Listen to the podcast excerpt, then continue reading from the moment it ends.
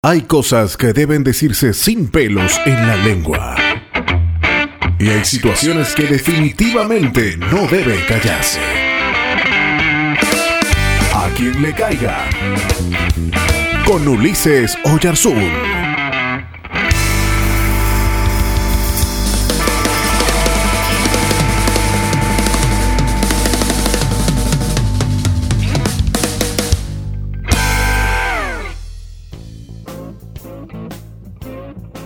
La historia más citada de la Biblia por algunas iglesias para sacarle dinero a la gente es la historia de la viuda de Sarepta, que aún a pesar de su pobreza ayuda al profeta Elías. Esta historia aparece en el Antiguo Testamento, en el primer libro de Reyes, capítulo 17.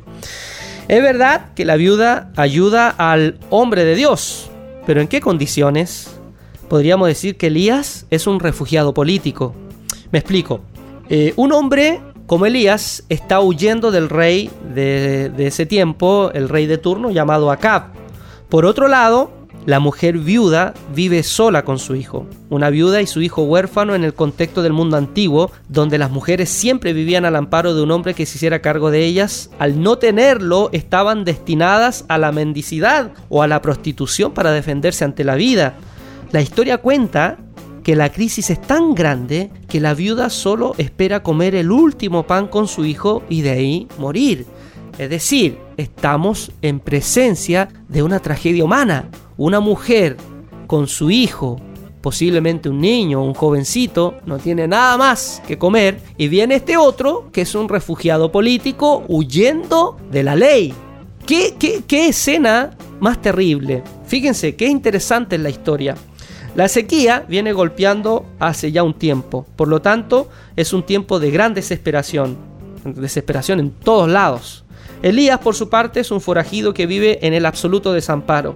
No tiene hogar y tiene que salir de la tierra de Israel porque es un hombre perseguido por las autoridades. Esta es la historia de dos personas pobres que se ayudan mutuamente, que rompen el círculo del egoísmo aún enfrentando la escasez más terrible. El relato nos enseña que Dios no desampara a aquellos que aún en medio de su pobreza se dan una mano solidaria para ayudarse mutuamente y enfrentar juntos la miseria, que dicho sea de paso, solo se puede vencer cuando pensamos en el bien común más que en mi propio bien.